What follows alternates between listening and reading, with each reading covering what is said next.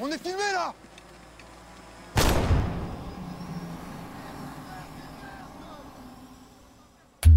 Bonjour et bienvenue sur Fronde, le podcast qui explore le design des luttes contemporaines.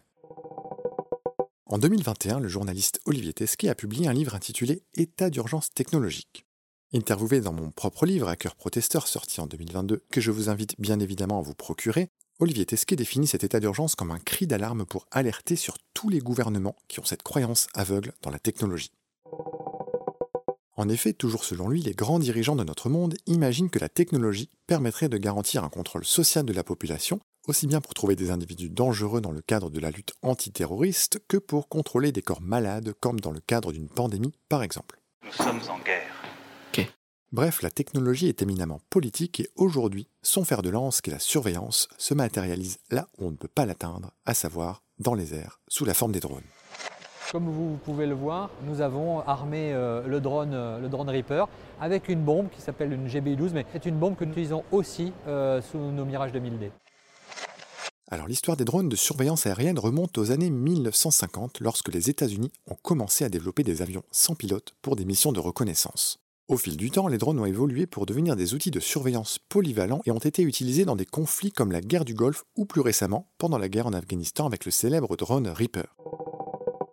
Les drones ont également trouvé des applications dans des domaines civils comme pour les loisirs grand public, mais aussi dans le privé avec la surveillance des frontières comme le font les entreprises Thales et Eurosur, et dont les expérimentations technologiques dépassent amplement le cadre fixé par la Convention de Genève et par les droits de l'homme. Glenn Spencer, un ingénieur qui estime que tous ceux qui passent la frontière doivent être expulsés immédiatement, a mis au point un système de surveillance de la frontière par drone. Vous l'aurez compris, les drones sont devenus de plus en plus sophistiqués au fil des ans, avec des capacités telles que la reconnaissance optique, la détection thermique et la collecte de données en temps réel. Et c'est donc tout naturellement que la police française expérimente à son tour l'utilisation de ces drones pour surveiller les populations, évidemment avec l'accord du Conseil constitutionnel, tant pour des fins administratives que pour des enquêtes judiciaires. Alors pour l'instant, tout est permis, sauf, heureusement, les drones de la police municipale qui sont interdits par la loi. Mais bon, cela n'empêche pas le déblocage de dizaines de milliers d'euros de budget votés en toute illégalité par les responsables des villes et des régions, comme par exemple en Ile-de-France avec la ville de l'Aille-les-Roses. C'est vrai que ça permet, lorsqu'on a un point haut, on a toujours euh, un avantage. Hein. Il est bien connu qu'au Moyen-Âge, on avait des châteaux forts qui étaient en haut des collines. Donc euh, là, c'est un peu la même chose. On a un point haut, dès qu'on a un point haut, on a un avantage forcément par rapport à ce qui se passe en bas. Et ça nous permet de mieux constater les infractions. Alors c'est la question que tout le monde se pose. Comment les citoyens du monde peuvent se protéger des drones policiers, militaires, de surveillance et parfois armés? Autrement dit, comment faire tomber un drone aérien? Maintenant, ça va marcher beaucoup moins bien, forcément Actuellement, le meilleur outil reste le E EDM4S Skyweeper.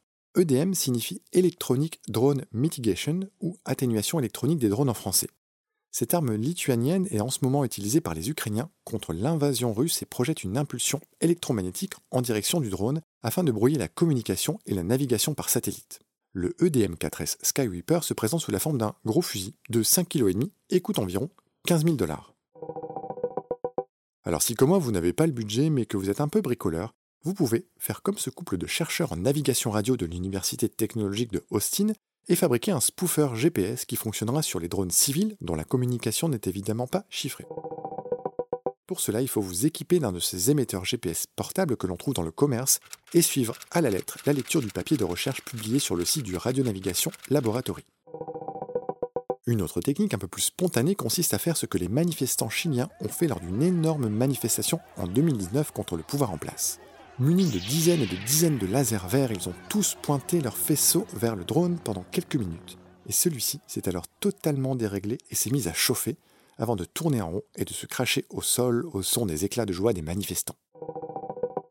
D'autres moyens sont un peu plus originaux mais méritent d'être partagés, comme l'utilisation de ballons à l'hélium reliés à des filets pour attraper les drones. Et ça, c'était un coup de la quadrature du net. Il existe aussi le dressage d'aigles pour chasser les drones et des faucons, comme l'ont fait les Américains, puis les Néerlandais en 2016. Enfin, je vous partage les deux solutions que je trouve les plus festives et tellement françaises à mes yeux, à savoir le lancer de feux d'artifice et les fumigènes, comme ceux que l'on retrouve dans les stades, les concerts et évidemment les manifestations. Magnifique pour les yeux mais terrible pour les drones, ces deux outils sont d'une redoutable efficacité autant avec les explosions des feux d'artifice que grâce au brouillard épais des fumigènes. Bref, pour conclure, il me semble assez impertinent de dédier cet épisode à Isaac Newton, qui est le premier à avoir décrit la loi universelle de la gravitation. Celle-ci théorise le mouvement des corps célestes ainsi que la chute de ces mêmes corps dans l'espace. Alors rendons hommage à Isaac Newton et soyons aussi révolutionnaires que lui. Faisons chuter de mille et une manières ces yeux qui nous observent et nous asservissent. Choisissons si oui ou non nous souhaitons être filmés, scannés, analysés, enregistrés et désarmés de notre liberté. Parce que oui, notre liberté est bel et bien une arme.